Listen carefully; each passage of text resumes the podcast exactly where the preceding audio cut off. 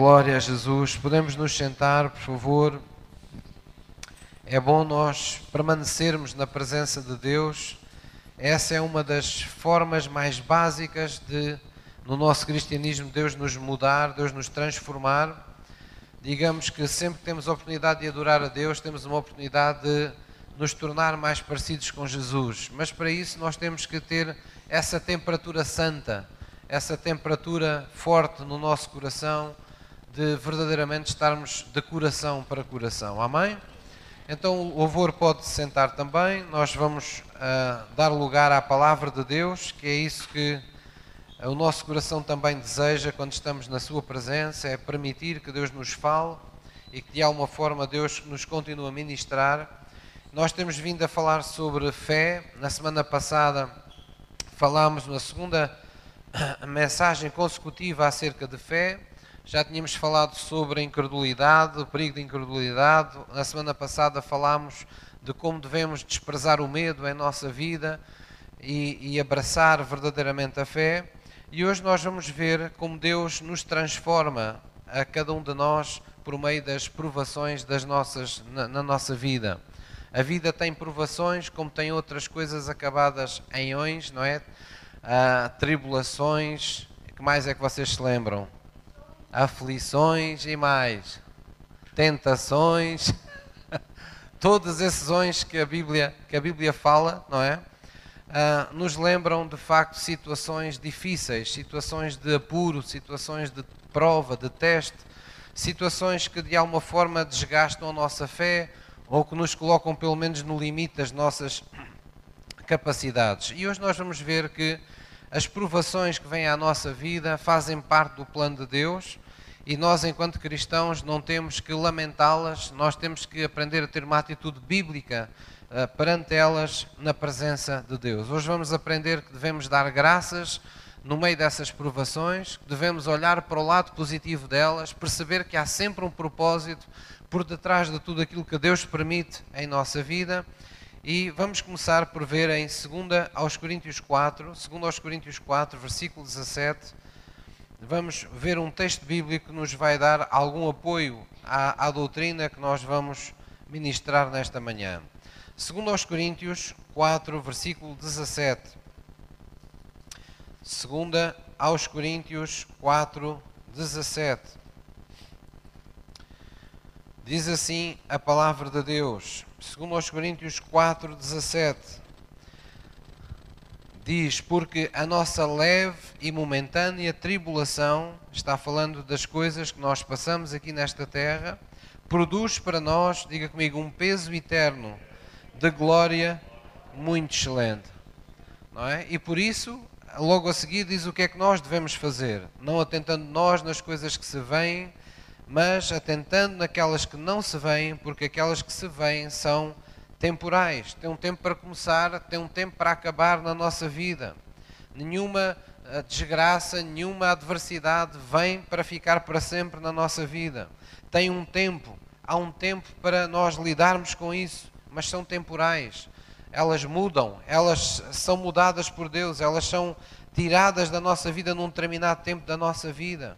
Porém, aquelas coisas que nós nos focamos como vindas de Deus, elas são eternas, elas permanecem conosco para sempre.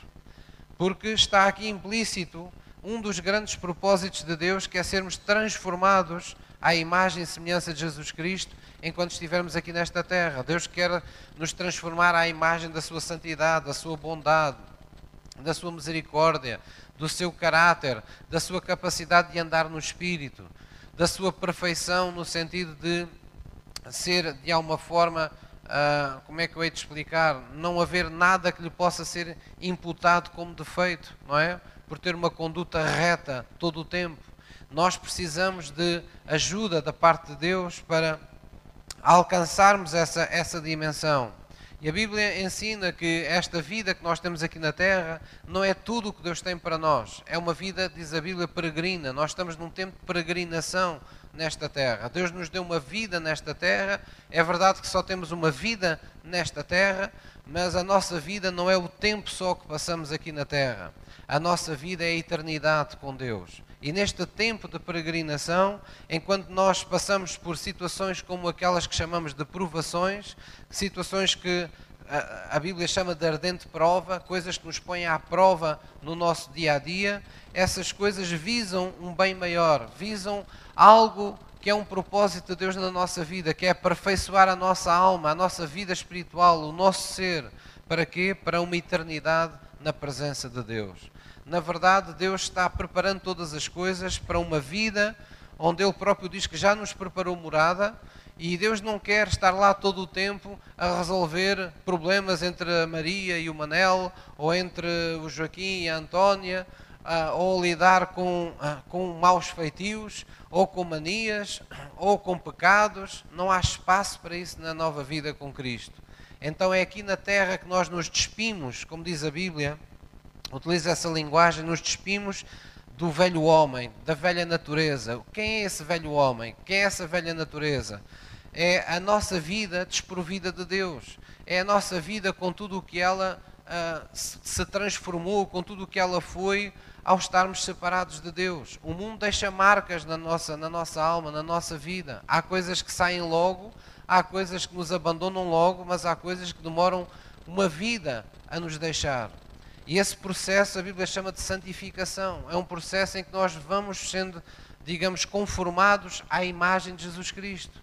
E Deus tem diferentes formas de o fazer. Uma forma básica foi aquilo que nós tivemos a fazer. Foi quando nós adoramos a Deus, a Bíblia diz que há um princípio espiritual de que nós nos, nos transformamos à imagem daquilo que contemplamos. Às vezes nós passamos aí na rua e vemos uh, uh, por exemplo, determinados jovens, não é? Com, com roupas, isto é apenas um exemplo, não é uma crítica, é um, é um exemplo, não é? Pessoas, uh, jovens com roupas só escuras e só caveiras nas camisolas e os cabelos quase a chegar até ao chão e com ar assim, com ar assim mesmo uh, maquiavélico, não é? E as pessoas ficam, ai, mas o que é que se passa? Mas o que, porque é que esta pessoa está assim. Nós vamos ver e eles o que, é que, o que é que eles têm. Eles adoram determinados grupos de música que são grupos de música de culto. Então o que é que isso significa? Quem lidera aquelas bandas, mais do que uma música, eles transmitem uma mensagem. É uma, uma, são músicas de culto, quer dizer, as pessoas que gostam daquela banda seguem um estilo de vida, adotam uma filosofia de vida de acordo com as letras que cantam. Então aquelas pessoas vão se transformando à imagem daquilo que contemplam. Um cristão, um verdadeiro cristão, cada vez mais se vê, não por ir a uma igreja, não porque se veste bem, ou porque é uma pessoa apresentável, ou porque tem um aspecto santo, mas vê-se nas suas práticas, nas suas atitudes, no seu dia a dia, na sua postura, na forma como se comporta, na forma como trata as outras pessoas. Porquê? Porque ele está sendo transformado toda a vez que adora o seu Deus, ele ama tanto a forma como Deus é, que ele se transforma interiormente naquilo que ele, que ele adora. Então, essa é uma forma de Deus no, no, nos transformar. A outra básica também é, é pela palavra de Deus. A Bíblia diz que quando a palavra nos é revelada, tenho que beber água, que tenho aqui uma, um impedimento natural.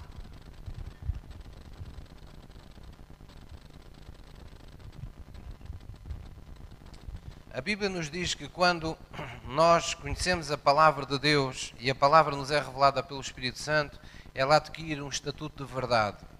E Jesus disse: Conhecereis a verdade e a verdade vos libertará. Quer dizer, por outras palavras, a verdade mudará a pessoa que vocês são.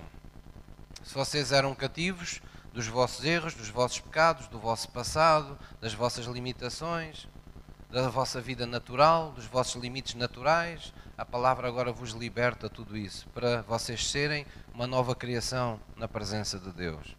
Então Deus utiliza-se da adoração, Deus utiliza-se da palavra revelada que se torna verdade para nós, mas Deus também se utiliza, e é disso que vamos falar hoje, das circunstâncias, das diferentes circunstâncias que nós chamamos de adversidades que nos ocorrem 24 horas por dia. Podem nos acontecer de manhã, ao almoço, à noite, às vezes a, acontece durante o dia todo e as pessoas dizem: Puxa, hoje tive um dia mesmo difícil. Hoje é daqueles dias que eu não devia ter, ter tirado os pés da cama, não é? Porque parece que tudo correu mal. Então, todas essas adversidades do nosso dia a dia, que nós conotamos logo como algo negativo porque não nos trouxe bons sentimentos, não nos trouxe, não nos impactou com coisas boas, a verdade é que Deus também se utiliza dessas adversidades para nos transformar. E nós podemos pensar da seguinte maneira: toda a adversidade, tudo aquilo que nos acontece tem um potencial para nos mudar de uma forma negativa se nós estivermos a sós com as circunstâncias. E é por isso que há pessoas que ficam mais amargas, ou ficam mais ressentidas, ou ficam mais ríspidas, uh, ou ficam mais tristes, ou ficam mais temerosas em função de, de coisas que lhes aconteceram, que os traumatizaram, de experiências que tiveram com a sua alma, com a sua afetividade, uh, no seu trabalho, nos seus relacionamentos íntimos ou de aliança. Mas quando nós enfrentamos uh, essas ou outras adversidades na companhia de Deus, partindo de um princípio que é aquele que o apóstolo Paulo ensina na palavra de Deus, que a vida que agora vivemos, não vivemos mais por nós mesmos, mas a vivemos na fé de Jesus Cristo. Ou seja, quando nós enfrentamos a vida na posição correta para o qual Deus nos criou, que é vivermos a vida com Ele, então essas adversidades tem um potencial tremendo, não no sentido de nos destruir, não no sentido de nos eh, deitar abaixo, mas nos tornar cada vez mais fortes. E é aqui que entra a mão de Deus. Deus libertou-nos de muitas situações difíceis, de muitos problemas.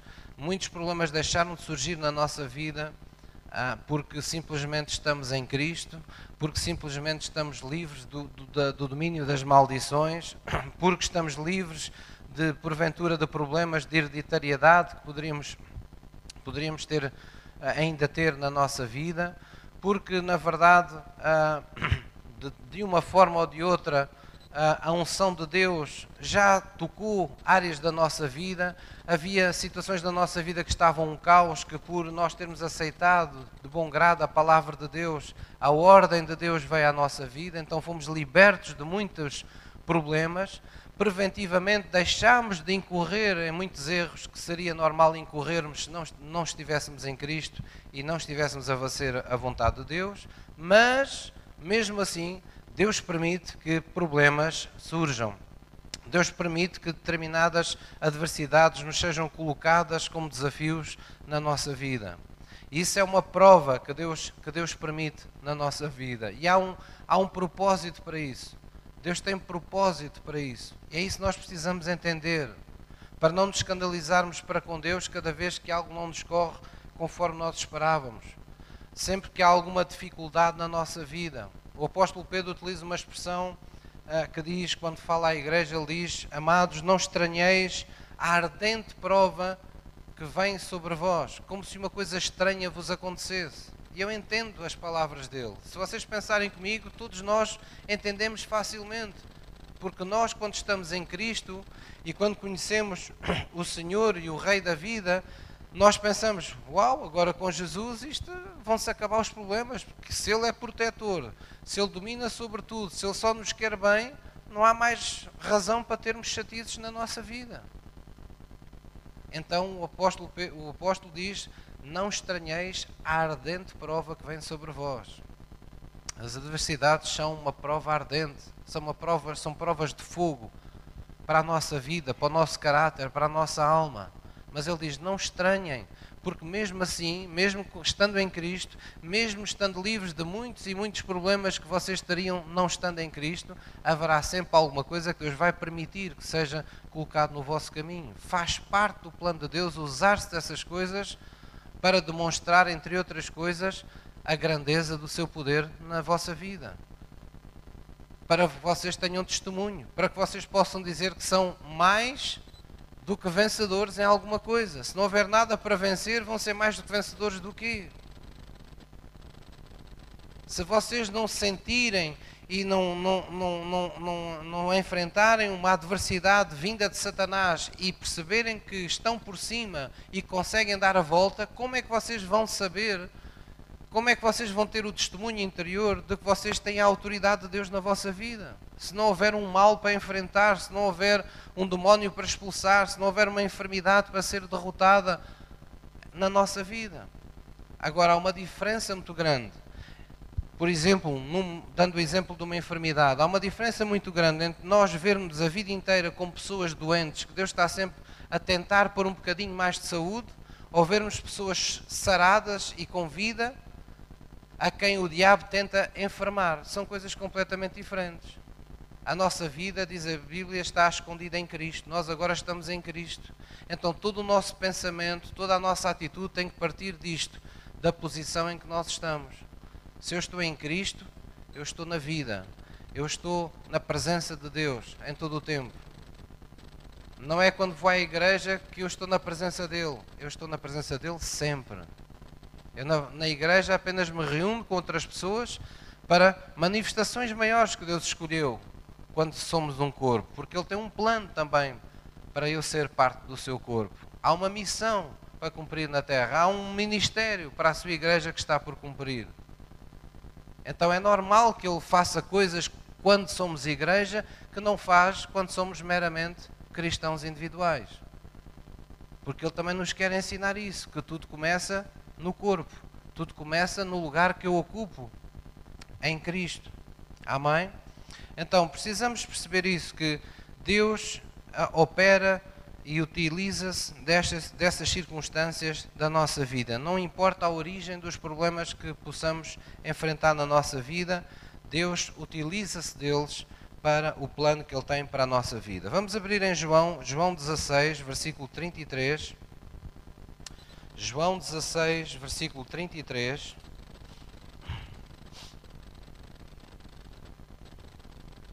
E é por isso que Deus nos desencoraja de termos um espírito de autopiedade, não é? Andarmos sempre com pena de nós mesmos, sempre a, a fazer a, figura de coitadinhos. De... Deus não, não aprecia isso, porquê? Porque isso não nos ajuda. Isso não nos deixa crescer, isso não nos catapulta para o passo seguinte na presença de Deus. João 16, versículo 33. Jesus deixou estas palavras aos seus discípulos. Vamos ler juntos. Diz assim: Tenho-vos dito isto. Quer dizer que Jesus, não é? Dizia estas coisas, muitas das coisas ele dizia repetidamente. E, e vamos continuar. Para que em mim tenhais paz no mundo. Desculpem, para que em mim tenhais paz. E agora vamos continuar. No mundo tereis aflições, mas tendo bom ânimo, eu venci o mundo. Esta é a verdadeira doutrina. Jesus diz para aqueles que são seus, para aqueles que são a sua igreja, para aqueles a quem Ele deu as chaves para ligar na terra o que é preciso ser ligado nos céus, para desligar na terra o que é preciso ser desligado nos céus. Jesus diz-lhes: neste mundo, mesmo assim, mesmo com a minha autoridade, mesmo com o meu poder, vocês vão enfrentar aflições, vocês vão enfrentar provações na vossa vida. Mas tenham bom ânimo, sejam corajosos, não se deixem ir ao tapete cada vez que alguma coisa vos surpreende. Olhem para mim, eu venci o mundo. Encontrem em mim a vossa vitória, porque aquele que de mim se alimenta, por mim viverá. Aquele que está em mim é uma vara que está na videira. Nada podeis fazer o que quer que seja sem mim. Mas se vocês estiverem em mim, o meu fruto será visto na vossa vida. Porque aquele que crê em mim fará as obras que eu faço e as fará maiores ainda. Posso ouvir um amém? Quem é que dá testemunho de que isto são passagens bíblicas? Então Jesus nos alertou que neste mundo nós vamos ter aflições, nós vamos ter tribulações. Ninguém está imune à dor, às vezes as pessoas eh, podem ter esta ideia inocente, ah, mas se eu com o amor de Deus nunca mais vou sentir dor. Não, muitas vezes a dor está mesmo no amor. As pessoas que amam são as pessoas às vezes que mais sofrem. O amor nos traz por, vezes muito sofrimento. A Bíblia diz que fala num amor sofredor, dado por Deus ao nosso coração. Quanto mais nós desejamos a salvação das pessoas, mais nós sofremos o facto de elas ainda demorarem a aceitar Jesus Cristo no seu coração. Um cristão que não sofre pelos outros é um cristão que não ama os outros. que não está à espera da salvação dos outros, que se está barimbando, desculpem a expressão, para o destino que as outras pessoas levam na sua vida. Então há sempre algo que nós não estaremos completamente imunes, nem à dor, nem a, a determinados tipos de sofrimento, nem a, inclusivamente a, a termos que passar por determinadas adversidades na nossa vida. Ninguém está livre nesta vida que tem na Terra de não passar por problemas. Então, o que é que nós, se é uma coisa que nós não podemos impedir que aconteça, então qual é a atitude que devemos ter? É vamos aprender a enfrentar isso. Porque se estamos na Terra e estamos cá pela vontade de Deus, Deus certamente preparou uma solução para todas as circunstâncias da nossa vida. Amém? Então vamos conhecê-la. Vamos levantar a cabeça, vamos olhar de frente, vamos levantar o nosso peito, não é? Às balas que estão à nossa frente, sem, sem nenhum tipo de receio. Então, os problemas não importam se vieram por nossos erros pessoais, por erros de terceiros que nós não temos culpa nenhuma, se vieram porque nós estamos num mundo que está organizado fora dos padrões de Deus, que vive separado de Deus, não importa se foi por um ataque direto satânico à nossa vida, se eles vieram, se, Deus permitiu que eles chegassem à nossa vida, então fazem parte do plano que Deus tem para a nossa vida. Há algum testemunho que Deus quer que eu tenha nesta situação? É assim que devemos pensar.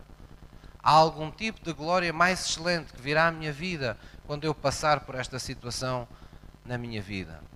E é aí que devemos olhar para a Bíblia. É aí que nós devemos olhar para os episódios da Bíblia e pensarmos: então, afinal, Deus permitiu que José fosse lançado pelos irmãos naquela cova ou que ele fosse para a prisão injustamente. Deus não impediu isso.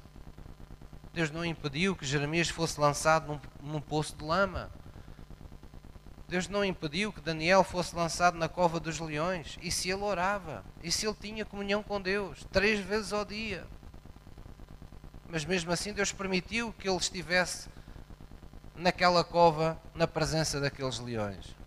A questão é: os leões fizeram-lhe mal? Não. A questão não é como as coisas começam, é como as coisas terminam. A questão não é que situações é que eu estou a atravessar é vamos estar preparados, firmes na fé, para que possamos ter um testemunho no final para contar.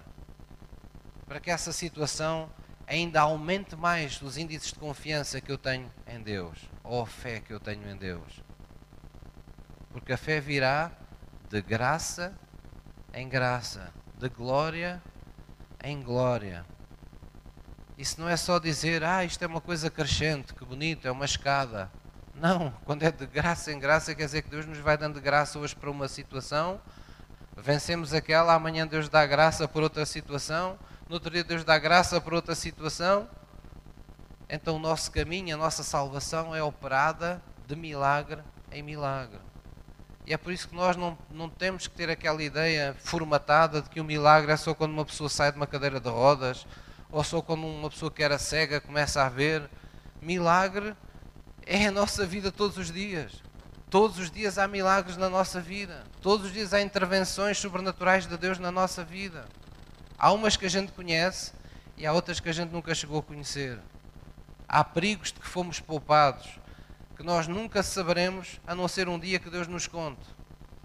Perigos que Deus desviou da nossa vida. Situações que Deus desviou da nossa, do, nosso, do nosso caminho. Eu um dia estava preparando uma mensagem aqui para, para, para partilhar convosco e estava meditando nela num sábado de manhã junto, junto ao mar, dentro, no, dentro do carro, que é o meu escritório preferido, e com os vidros em baixo, contemplando o mar e meditando na palavra de Deus, e aparece-me um indivíduo ao, ao meu lado, no vidro do carro, na janela do carro, e aborda-me, põe-me assim a mão no braço e diz: Olha, eu tenho aqui uma arma. Eu fiquei assim a olhar para o homem, assim: Ah, é? Está bem. Eu, eu, tenho aqui, estou armado. Assim, então está bem, então pega na arma e, e vai para casa. Pá, o que é que fazes aqui com a arma? E ele: Ah, bem, eu vou para casa. Foi-se embora. Era um tipo assim meio. Mais tarde vim a conhecer que é um tipo meio translocado que é lá na, que é lá na zona. E quando, quando bebe, ele fica muito perigoso. Mais tarde, quando eu fazia as minhas corridas, que eu tenho que retomar, estou a ficar cada vez mais magro, fazia as minhas corridas, via-o às vezes num banco de num banco de, junto à praia, tipo um banco de jardim, num passadiço, com um rádio, com músicas em altos berros, todo a fumar drogas e eu todo e assim, eia pá, como é que isto está? Mas eu senti, senti, foi mesmo um sentimento que tive. Passei a correr e fiz-lhe assim. Porque ele tem muita dificuldade em comunicar, ele não fala, é uma pessoa que não. Eu fiz-lhe assim e ele olhou para mim assim. Aquilo repetiu-se uma vez, noutra, no outro dia voltei a encontrá-lo, fiz a mesma coisa. Houve uma altura que eu passava já não fazia nada, ele via-me passar, Mais tarde ainda, eu vou entrar num centro comercial que é lá ao pé da minha casa, no Riviera, e vejo dois seguranças de volta, um de cada lado, de volta, de volta dele. Para o trazer para a rua, um grande tumulto, uma grande coisa. Estava num daqueles dias difíceis, não é? E eu senti uma certa, veio uma compaixão no meu coração de vê-lo outra vez numa situação daquelas de apuro. E cheguei ao pé dos seguranças e disse, então, mas o que, é que se passa com o rapaz? Né? Pá, isto ninguém é, é, está violento, ele não pode estar aqui dentro, a gente está a tentar levá-lo para a rua, mas a gente não consegue. Ah, está bem, esperem, olha, queres ir dar uma volta comigo? Eu, ok, então vamos embora. foi, foi, comigo, fomos dar uma, mas ele não, não comunica, foi uma pessoa que, eh, por aquilo que eu, me foi dado a entender, ele fumou alguma coisa ou tomou alguma droga que sintética, alguma coisa que deu cabo do cérebro dele, não é? Mas fomos assim, eu tocava com ele, punha-lhe assim o, a mão sobre o ombro, então estás bem, pá, tens, tens de ter calma e tal, e ele, já te sentes melhor? Ah, bem, então agora tenho que ir embora. está bem. Pronto, foi a vida dele, eu fui à minha. Mas o que, o que é que eu quero dizer com isto? Que há muitas pessoas que em determinados momentos podem significar perigo para nós. E Deus não só nos tira o medo das situações, mas faz-nos, torna-nos solução, uma primeira solução na vida dessas pessoas. Eu não sei o que é que ainda Deus possa ter preparado para ele, porque ele continua a circular, não é? Mas eu sei que há muitas situações para as quais nós não estamos uh, preparados para enfrentar. E é a unção de Deus que nos prepara. Deus permite e Deus põe uma mão poderosa sobre a nossa vida para que essas situações não nos, não nos ponham em perigo. Quando nós olhamos para a Bíblia, nós podemos olhar, por exemplo, para o apóstolo Paulo e pensar: então, um homem que até se levavam os aventais ungidos para curar os enfermos, então Deus não podia ter impedido que ele passasse por três naufrágios quando estava a pregar o Evangelho. Mas Deus permitiu que aquele homem naufragasse por três vezes. Três naufrágios. Vamos dizer que Deus deixou de estar com ele? Que Deus que ele tinha qualquer coisa que Deus não gostava naquele dia? Não, Deus permitiu. Deus permitiu que ele passasse por aqueles naufrágios. Como é que acabou o José do Egito? Como é que acabou a situação do Daniel, como é que acabou Jeremias, como é que acabou a, ah, a situação do, do, apóstolo Paulo, depois destes episódios que, que nós aqui recordamos. Eles, em todas essas situações, aconteceram duas coisas simples: ficaram mais próximos de Deus e ficaram numa posição superior, numa posição de testemunho, na presença de Deus e das outras pessoas. É isso que Deus quer que aconteça conosco. Quando Deus permite que determinadas coisas nos aconteçam, Deus utiliza as adversidades, as provações da nossa vida para nós ficarmos um pouco mais próximo dele. E eu posso dizer-vos aqui duas, três argumentos que vocês vão logo dizer: é isso mesmo, pastor. Por exemplo, as nossas orações mais frutuosas, as nossas orações mais intensas, mais calorosas, mais fervorosas, mais honestas, mais autênticas, quando é que foram feitas? Quando tudo corria bem? Não. Quando nós estávamos em momentos de profunda necessidade, em momentos de profunda aflição ou provação. Foi aí que nós demos expressão ao que mais íntimo nós tínhamos no nosso coração, àquilo que era o sentimento das nossas entranhas na presença de Deus. Posso ouvir um amém? Então nós todos precisamos de momentos da nossa vida em que Deus seja tudo aquilo que nós temos para que nós possamos dizer que Ele é tudo aquilo que nós precisamos. Porque se nós tivermos sempre uma mão amiga, se nós tivermos sempre quem nos ajude, quem nos apoie, se nós tivermos sempre tudo preparado para nós, nós ficamos que nem pessoas mimadas não é? Nunca vamos crescer. Mas precisamos ser colocados em circunstâncias da vida onde ninguém nos possa ajudar. Onde as coisas não estejam de facto a correr como nós esperamos. Precisamos pôr à prova a nossa fé para ela crescer. Precisamos estar confrontados com realidades na nossa vida as quais nos empurrem saudavelmente para Deus e nos façam depender totalmente de Deus, porque aí descobriremos uma força que nunca antes descobrimos. Aí alcançaremos coisas que nunca antes alcançamos. Aí a nossa fé vai crescer. Aí o nosso caráter vai ficar mais apurado. Aí nós vamos ter testemunho evidente no nosso coração de como Deus nos ama. Vamos compreender, vamos sentir, vamos saber. Deus ama mesmo a sério, porque eu estive nesta situação e eu vi a mão de Deus. Ela não falhou para comigo. Então nós precisamos estar nesses momentos em que só Deus nos pode acudir, para nós podermos dizer de forma autêntica quando estamos a adorar: Senhor, tu és tudo o que eu preciso. Agora, não podemos pegar nisto, não é? É alguém que nos diz isto e nós pormos também, ai Deus, tu és tudo o que eu preciso, sem saber o que é que aquilo realmente significa é quando sabemos o que significa que o nosso coração verdadeiramente o está adorando. Nós estamos reconhecendo, nós estamos admitindo, nós estamos contemplando, nós estamos dando testemunho, porque nós somos testemunhas de Jesus Cristo, nós estamos dando testemunho do que Jesus fez em nossa vida. Isso nos engrandece, isso nos faz crescer de graça em graça, de glória em glória. Amém? Vamos abrir em Romanos 8, versículo 22, 28. E nós vamos ver que, na verdade, tudo quanto acontece na nossa vida tem significado espiritual.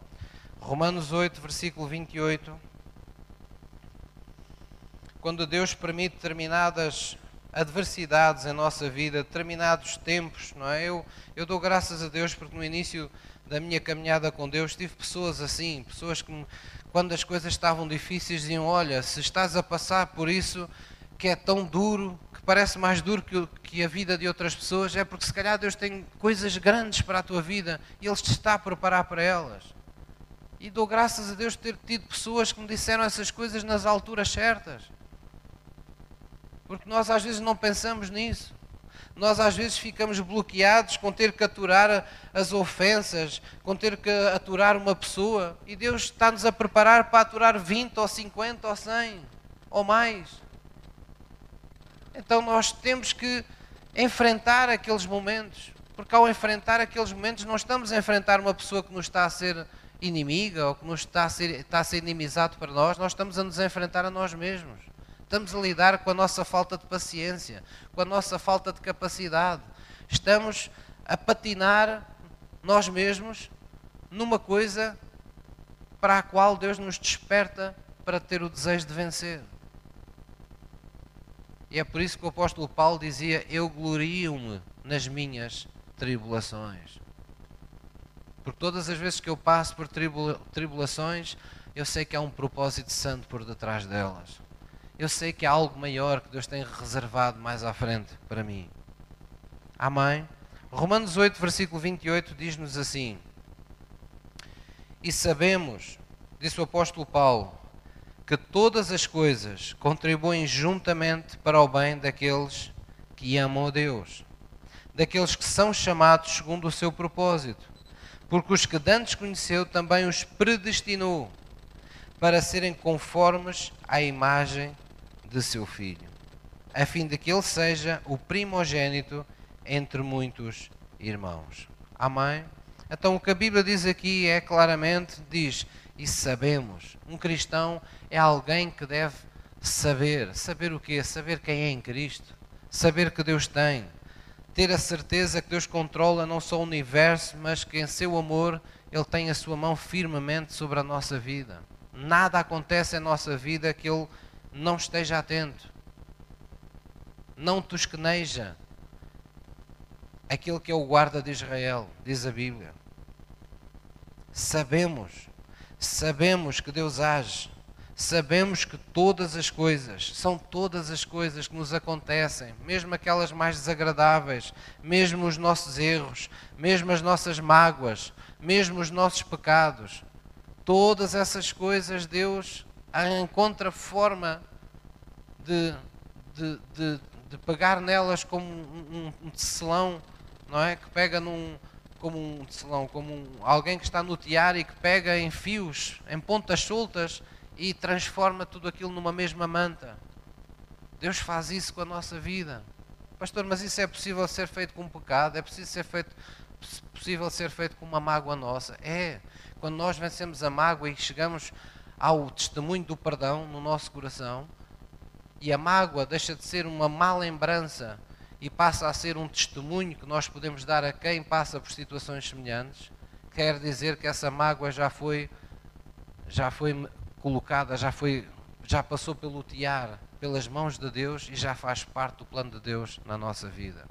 Uma pessoa que teve problemas com a toxicodependência e que venceu tudo isso, quando ele fala do seu passado ou quando ela fala do seu passado, não está falando de uma coisa que enfraquece, está falando de uma coisa que engrandece, porque está a falar de uma vitória que ela teve, de um testemunho que alcançou, de uma independência sobre uma adição, sobre um vício que tinha. E isso é sempre uma forma de glorificar a Deus. Isso é sempre uma, uma coisa que enche o peito. Por uma pessoa que não entende isso, o mais fácil é dizer, ai, não contes essas coisas para ninguém saber o que é que aconteceu do teu passado. Ai, não contes aquilo porque se as pessoas vão saber, vão deixar de confiar tanto em ti, vão deixar de, uh, de, de olhar-te da mesma maneira. Não é verdade. Se nós entregarmos as nossas misérias a Deus, Deus vai lidar com elas e vai incorporá-las, vai usar todas as coisas juntamente para o nosso bem de maneira que ninguém tenha que ter vergonha daquilo que foi ou daquilo que fez, por causa daquilo que é hoje em Cristo Jesus. Se ficássemos no passado, deveríamos ter, mas nós não somos mais velhas criaturas, nós somos novas criaturas criadas em Cristo Jesus. O velho passou, tudo se fez novo a cada dia. Amém? Há coisas que precisam de ficar debaixo da terra na estrutura dos pilares para dar sustento a uma casa que está visível. E assim são muitas das coisas desagradáveis da nossa vida. Estão lá escondidas, mas também fazem parte da estrutura. Também ajudaram a nós nos tornarmos aquilo que somos hoje. Com Deus, mais uma vez eu friso. Amém? Sabemos que todas as coisas, Deus pode aflorar o bem dos piores momentos da nossa vida. Foi isso que ele fez na cruz. A cruz é, é exemplo e é testemunho de muitas coisas: da salvação, do amor de Deus para nós, mas também é exemplo do que de mais feio se pode fazer um ser humano. Crucificar alguém numa cruz e deixá-lo ali a morrer. Deus fez com que daquela, daquele lugar que até então era de maldição, daquele lugar, porque eram os malditos que eram lançados na cruz. A Bíblia diz: maldito todo aquele que for lançado no madeiro. A cruz era um lugar de maldição. Mas Deus fez aflorar de um lugar de maldição um lugar de salvação. Ali onde os homens terminavam a vida, Jesus iniciou a sua. Iniciou o seu reinado. Ele foi, morreu, ressuscitou e a Bíblia é clara: o seu, o seu reinado jamais terá fim. Ele passou por aquilo que tinha que passar. A Bíblia faz questão de dizer: quanto a morrer, morreu uma vez. Mas quanto a viver, vive para, para sempre, para todo o sempre. Amém? Então, tudo isso ministra a nós, tudo isso nos diz a nós que sempre que houver alguma, algum, alguma réstia de desolação, de pecado em nossa vida, alguma coisa que hoje nos entristece, amanhã Deus pode tornar isso, pode aflorar disso algo do bom, algo do bem para a nossa vida. Não é que as circunstâncias valam por elas próprias, mas quando passam pela mão de Deus, transformam-se. A Bíblia diz que onde abundou o pecado, superabundará a graça de Deus. Porquê? Porque houve uma intervenção divina. E por mais coisas terríveis que nos aconteçam, quando há uma intervenção divina, essas coisas terríveis não têm como propósito marcar-nos para sempre, nem definir a pessoa que nós vamos ser para o futuro. Existem apenas e só, Deus as permite para que a nossa vida tenha mais um testemunho, tenha mais uma adversidade que foi vencida. E nós precisamos ser cristãos assim. Às vezes nós temos muita doutrina, conhecemos muita coisa, ouvimos muitas mensagens, mas não ficamos o tempo suficiente à espera das coisas que pedimos a Deus ou das coisas que esperamos, afirmamos esperar em Deus. E é por isso que, dentro da comunidade cristã, não são assim tantas as pessoas que têm testemunhos para contar, porque não são muitos os que esperam. Por alguma razão, temos lá aquelas passagens em Hebreus. Espera um pouquinho que seja, mais um pouquinho, e o que parece que tarda, não tardará, virá. Não rejeites a tua confiança. Ela tem grande e avultado galardão. Porque é quando é mais fácil desistir, é quando estamos tudo em nós, nos, nos, na, nossa, na nossa vida natural, nos impele a desistir, é quando estamos mais próximos do nosso testemunho. E se nós queremos que a fé triunfe na nossa vida, temos que aprender a permanecer firmes na fé.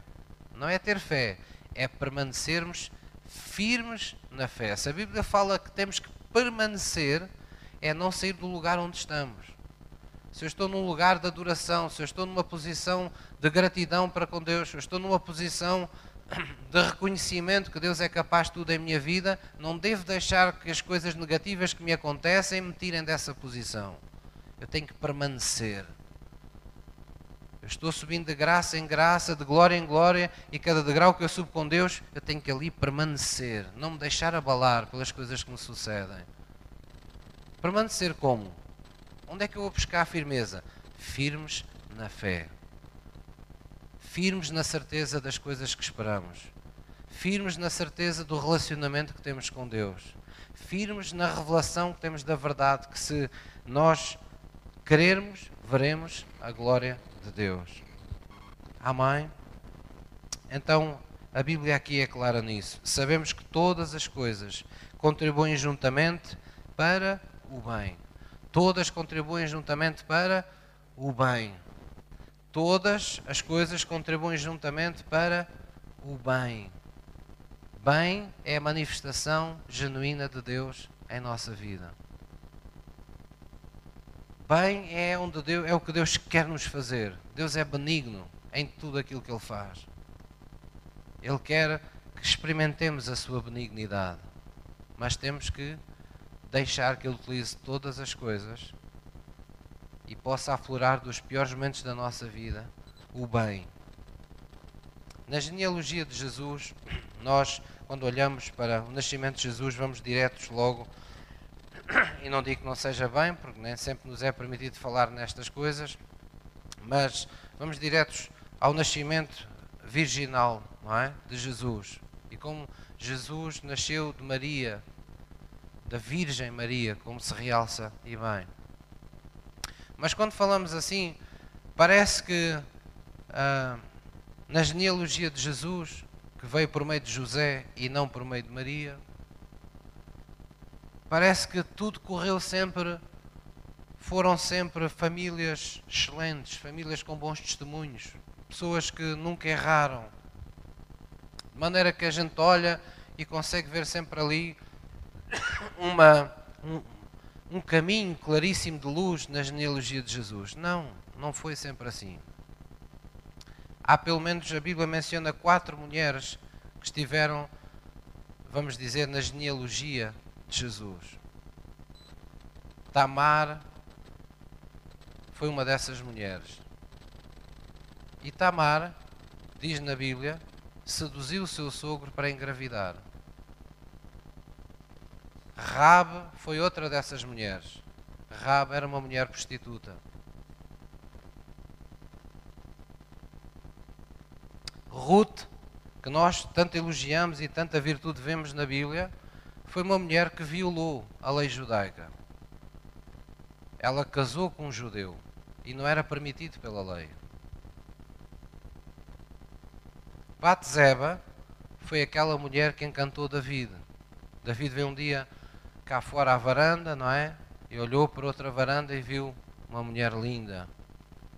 Perdeu-se de amores por ela. Esta mulher era casada, adulterou.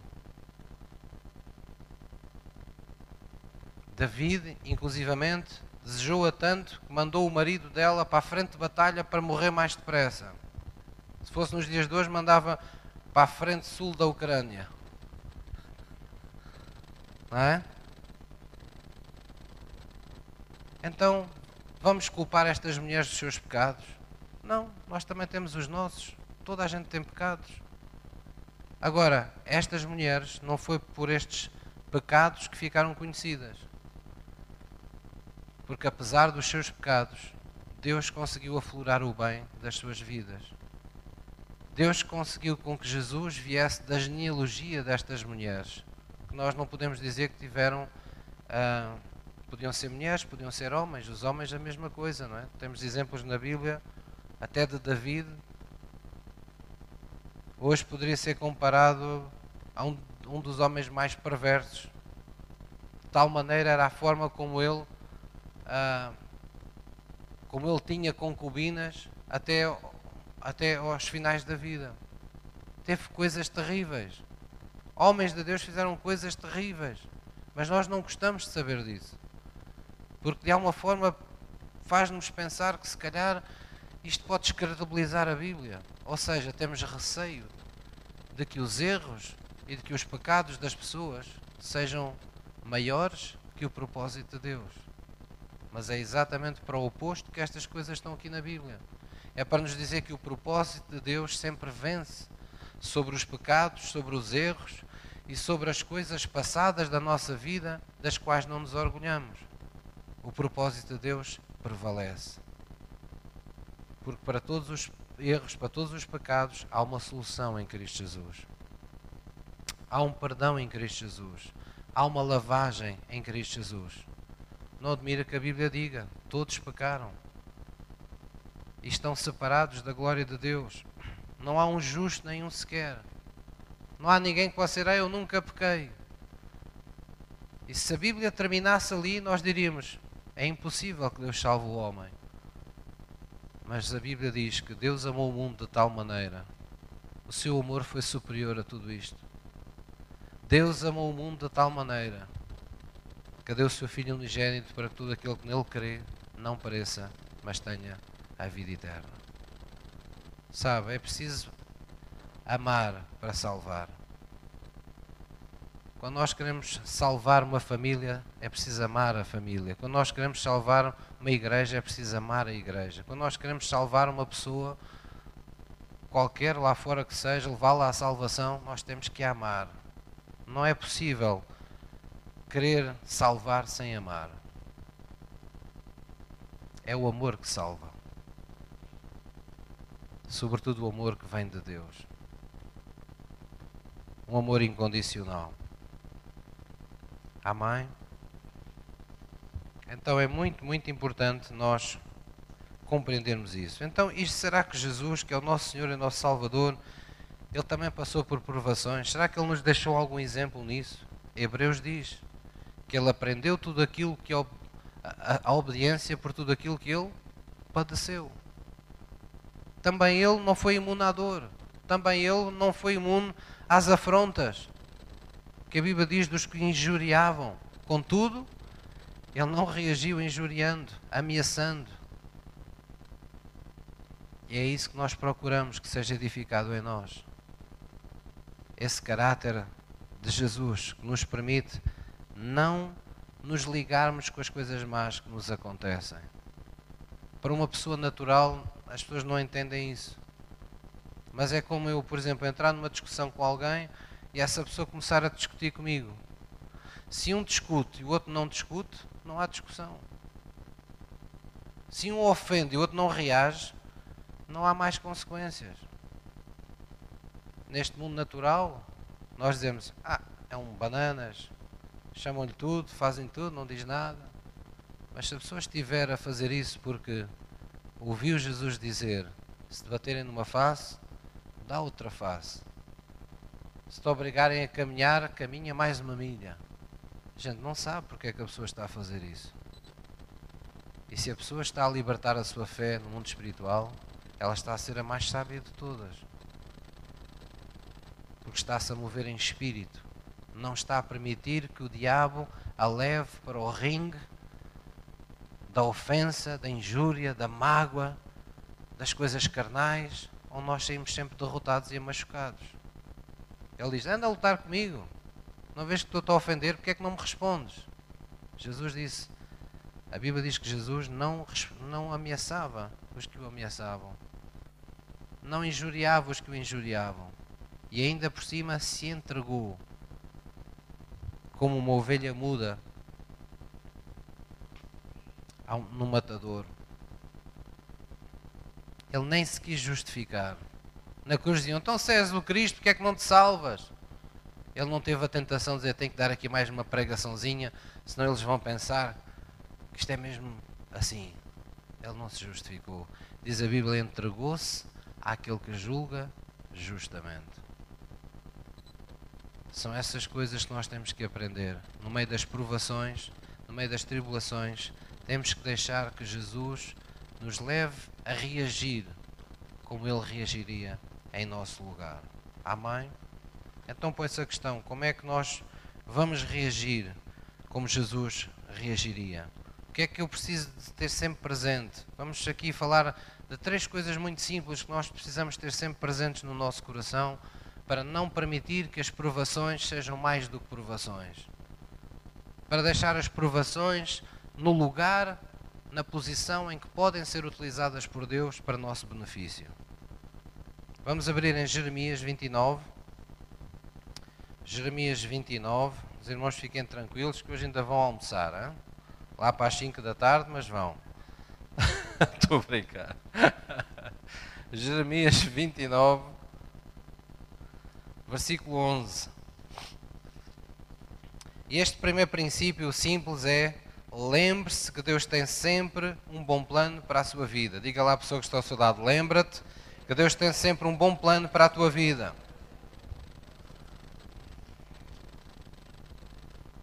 Ah, depois pode-me acontecer isto, e a minha vida vai acabar assim, e eu vou acabar assado. Não. Deus tem um bom plano para a tua vida. Tu és um cristão, tu és um filho de Deus.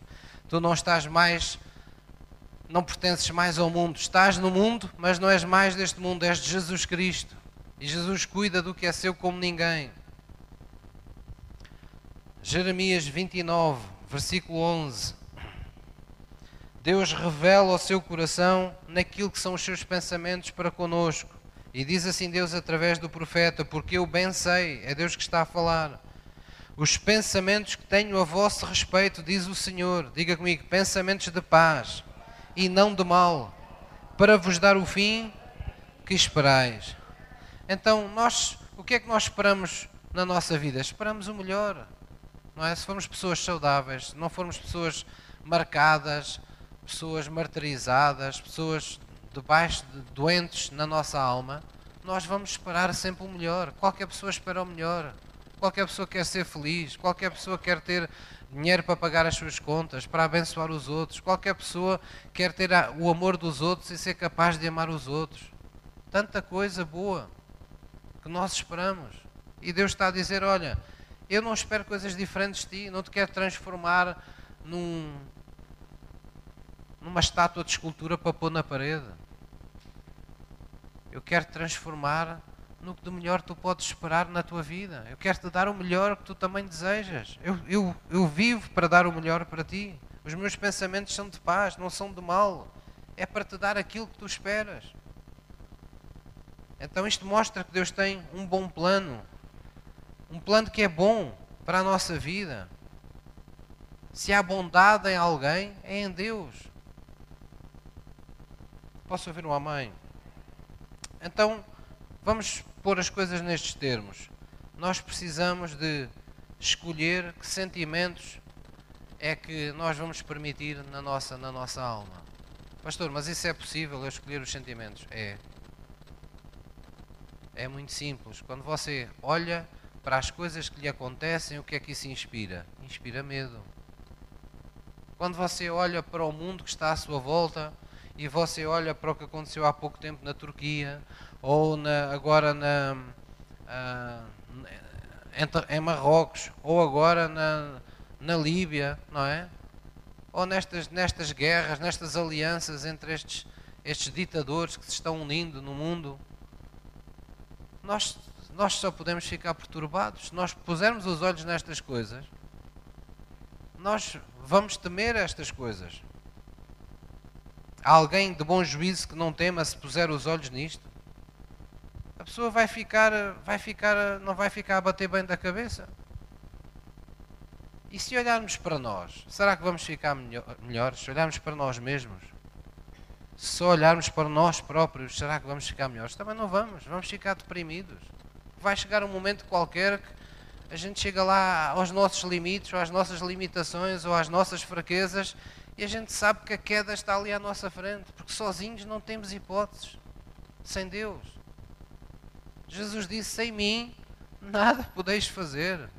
Ninguém consegue enfrentar o mínimo demónio, o mais pequenino dos demónios, na sua própria força. É preciso sempre que Deus esteja conosco. Precisamos da sua sabedoria, da sua proteção, ah, do seu socorro, da sua ajuda. Sempre precisaremos. Isso não nos enfraquece, isso não nos diminui, isso nos engrandece, porque podemos dizer que estamos com Ele, que Ele é conosco. Então, se não vamos olhar para nós, se não vamos olhar para o mundo, se não vamos olhar para as coisas que nos acontecem, para onde é que nós vamos olhar? A Bíblia dá essa resposta.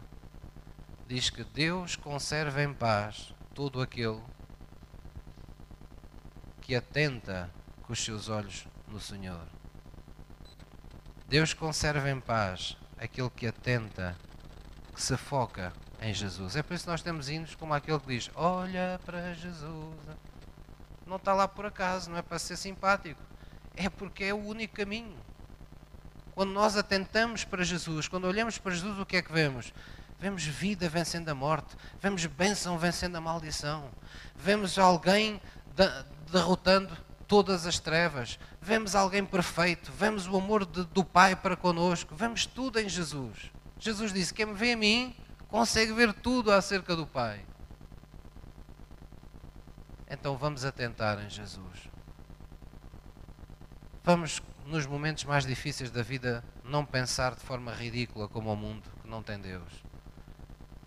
E vamos pensar: não, eu sou uma filha de Deus, eu sou um filho de Deus. Puxa, Deus trouxe-me até aqui, Deus tirou-me do mundo, Deus revelou-me tanta coisa que eu não sabia. Deus não me tirou do, do meu Egito para agora me deixar morrer no deserto. Ele quer mesmo que eu entre na terra prometida. Olha, eu quero. Ele diz que os seus pensamentos são de bem. Não é para me deixar aqui a, a passar fome no meio do deserto. É para me fazer entrar na minha terra prometida. Ele quer me dar o fim que eu também espero para a minha vida. Se eu quero lá chegar, Ele também quer que eu lá chegue. Então vamos confiar. Por isso é que Jesus disse ao Jairo: Jairo, não temas, crê somente. Crê somente. Então vamos atentar no bom plano de Deus para a nossa vida. Amém? E o segredo da resistência está muito ligado a isto, ao facto de você se lembrar que o sofrimento e as circunstâncias adversas, as provações da sua vida, são temporais, conforme já aqui lemos hoje. São temporais. Quando você estiver no meio de um momento de angústia, diga: isto é difícil, mas o que vale é que isto é temporal. Isto vai passar, esta tempestade vai passar. Isso ajuda-o a ter forças para resistir. Você deve pensar: se eu mantiver-me firme na fé, vai chegar um ponto que isto vai passar. Eu ainda hei de me rir de tudo isto, eu ainda hei de poder falar sobre isto. Agora é o momento de cerrar fileiras, é o momento de não enfraquecer, é o momento de não ser incrédulo, é o momento de não dizer disparates, é o momento de não fazer disparates, é o momento de buscar forças em Deus. Mas vamos resistir, porque há um testemunho à nossa espera. Há um autor e consumador da nossa fé. Deus não é louco, quando Ele nos dá fé, é porque Ele sabe que a nossa fé tem um galardão que está à nossa espera. O segundo grande princípio que nós devemos ter no coração, além deste, que é lembrarmos que Deus sempre tem um bom plano para nós, é exultar e agradecer a Deus no meio das provações. E vocês sabem, isso está lá em 1 Tessalonicenses, em tudo dai graças, não é? Já aqui temos falado sobre isso. Em tudo dai graças. Dar graças a Deus no meio num momento de dificuldade não é para todos, é para os mais capazes espiritualmente.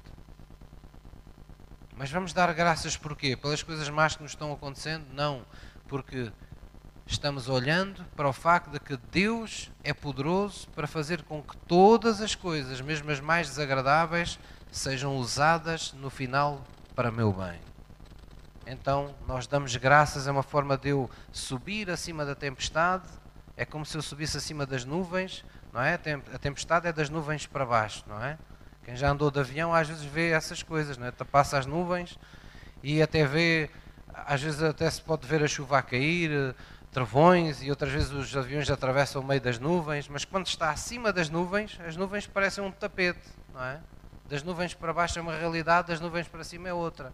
Então, quando nós damos graças, é como se a gente subisse acima das nuvens, acima das chuvas, dos relâmpagos, tudo aquilo que está a acontecer para baixo, e nós estamos naquela paz que está sobre as nuvens. Não é isso que a Bíblia diz? Os que esperam no Senhor subirão com asas como águia. Subirão, não se cansarão, não se fatigarão. Há graça sobre as nossas vidas. Então diga à pessoa que está ao seu lado: olha, exulta e agradece a Deus no meio das tuas provações. Amém. E por último, vamos terminar então lendo Hebreus 10, 35, que é a passagem que nós mais vezes vamos ter que ler até Jesus nos vir buscar. Hebreus 10, 35. O louvor pode subir. Hebreus 10, 35. Às vezes temos, há determinadas passagens bíblicas, não é? Que nós parece que voltamos sempre a falar nelas, parece que estamos sempre a falar nelas. Há um propósito para isso. Não é falta de passagens, que há muitas aqui na Bíblia, mas o que se passa é que há passagens que são como determinados medicamentos. Calhar vocês já foram ao médico e o médico já vos disse assim, coisas deste género. Olha, este medicamento é para tomar enquanto tiver esta situação. Então e este, doutor? Olha, este é para tomar sempre. Este é, quando você cá tiver, tem que tomar isto todos os dias. E a palavra de Deus é um pouco assim. Há palavras para o momento, que são dadas pelo Espírito Santo ao nosso coração. E há palavras que Deus quer que estejam sempre ali. Estão sempre. Porquê? Porque falam da sua perseverança, falam da sua constância, falam você, da sua resiliência, falam de você não desistir. E não desistir é uma fé que se tem que libertar todos os dias porque nós nunca sabemos que situações da vida é que vamos encontrar daqui a um minuto, daqui a uma hora, daqui a, a meio-dia. Nosso coração tem que estar sempre fortalecido com fé acerca de determinadas, determinados assuntos. Hebreus 10, versículo 35 diz assim: Diga comigo, não rejeiteis, pois a vossa confiança, que tem grande e avultado galardão, Porque necessitais de paciência. Diga lá a pessoa que está ao seu lado: Olha, tem paciência. necessitais de paciência. Para que depois de haver desfeito a vontade de Deus, depois de teres orado, depois de teres louvado, teres dado graças, praticaste a palavra, fizeste o que sabias, possais alcançar a promessa. Mesmo depois de fazer tudo, nós às vezes ainda queremos as coisas para ontem. Mas não, depois de fazermos, temos que esperar pelo Kairos, pelo tempo de Deus, pelo tempo em que Deus decide fazer as coisas em nossa vida. Não somos nós que ditamos o tempo da nossa vida. É Deus quem dita o tempo da nossa vida. O tempo em que nascemos, o tempo em que partimos desta terra, o tempo em que todas as coisas acontecem. E quanto mais depressa nos habituarmos a isso, mais fácil será exercermos a fé. Porque temos que nos treinar para esperar a manifestação daquilo que esperamos da parte de Deus. Foi por isso que Ele nos deu fé. Porque necessitais de paciência para que depois de haver desfeito a vontade de Deus possais alcançar a promessa. Porque ainda um pouquinho de tempo e o que há de vir virá, não tardará. Mas o justo viverá pela fé. Se ele recuar, a minha alma não tem prazer nele.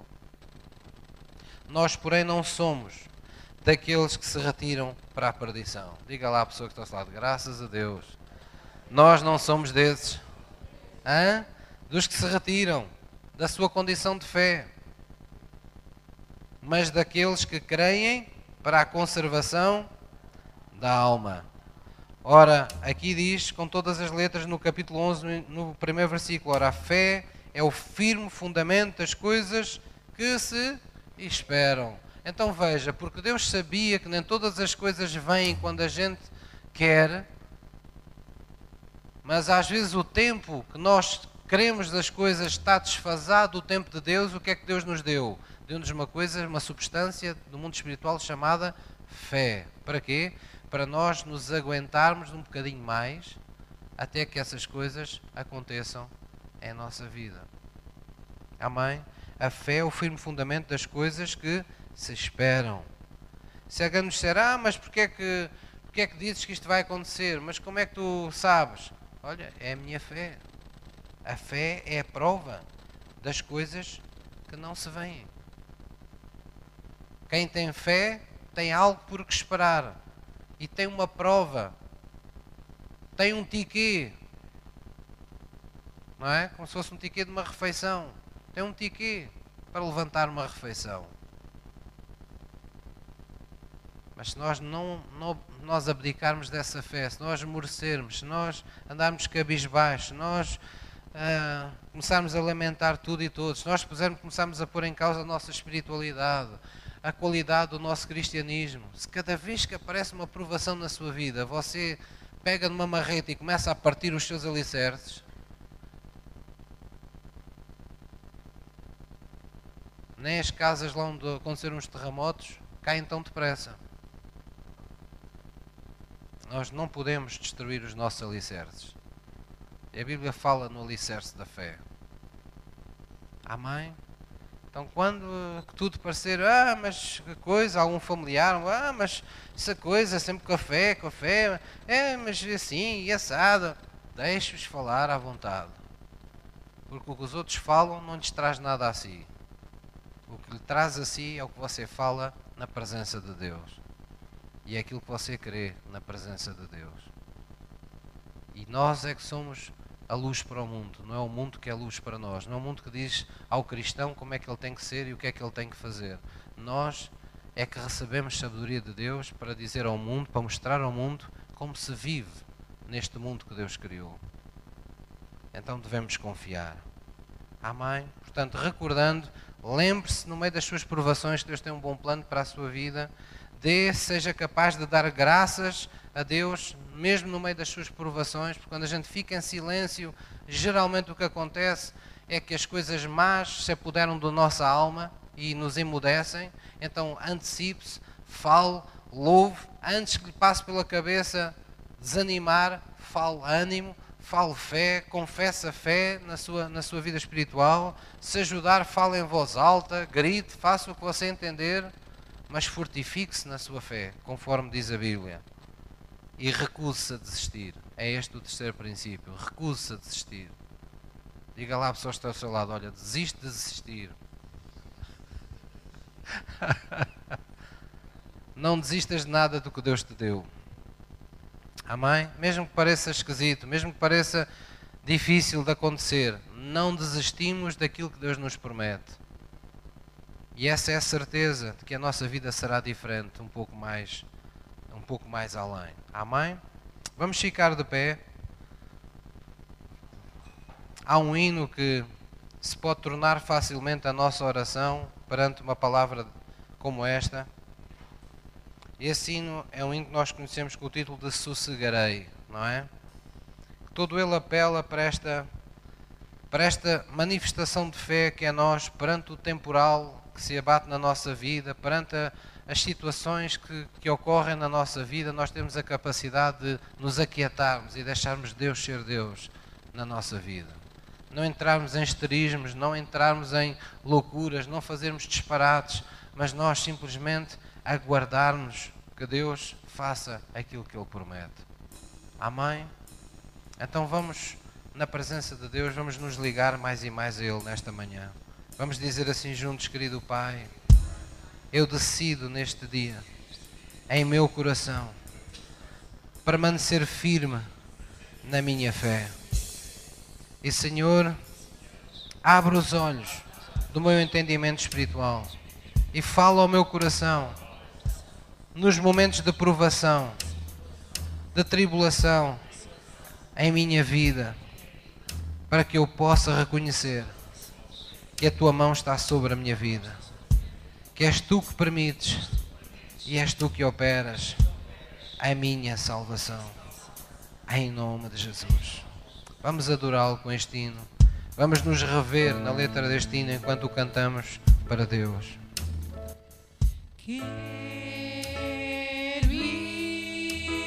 estar escondido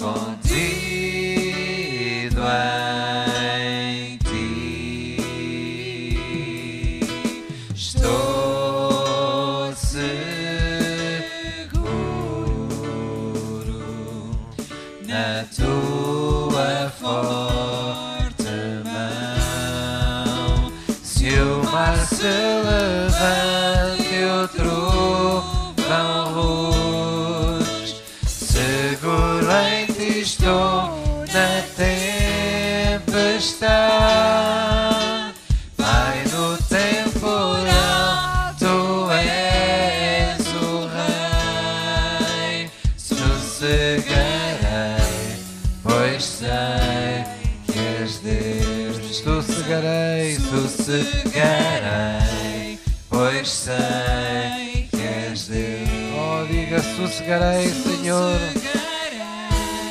pois sei que és Deus. Oh, diga Senhor Jesus, eu vou sossegar, eu vou me aquietar, eu vou declarar às minhas emoções, à minha alma, que bendiga ao Senhor todos os dias da minha vida, pois és tu que me enches com toda a sorte de bens, és tu que perdoas todas as minhas iniquidades e saras todas as minhas enfermidades, és tu que operas segundo a tua justiça, bondade e misericórdia todos os dias sobre a minha vida e operando tu, Senhor, eu sei que ninguém te impedirá, pois sobre todas as coisas tu reinas, tu és Senhor, Senhor dos senhores, Rei dos reis, Senhor dos exércitos, o soberano, o Altíssimo. Essa é a minha habitação e por isso eu não temerei o que quer que seja, não recearei adversidade alguma, pois tu és por mim, Senhor. Sei que nada nem ninguém pode ser contra mim, nenhuma praga chegará à minha vida, nem à minha casa, e nada nem ninguém, nem força alguma, pode retirar de mim a vida e a vitória que me já me deste em Cristo Jesus. Vamos dar-lhe uma salva de palmas por isso. Essa é a confiança. Nós sabemos que todas as coisas cooperam juntamente para o nosso bem, para que em tudo sejamos como é Jesus Cristo, um mais que vencedor, um filho amado pelo Pai em vitória todos os dias. Aleluia, Jesus. Glória a Deus. Olhe lá para o irmão que está ao seu lado. Veja lá se ele está assim com ar vitorioso. Hã? Está? Ou está com ar esfomeado? Hã? Se calhar já está a ficar com ar meio esfomeado. Hã? Ora sim, Senhor. Podemos nos sentar por uns instantes.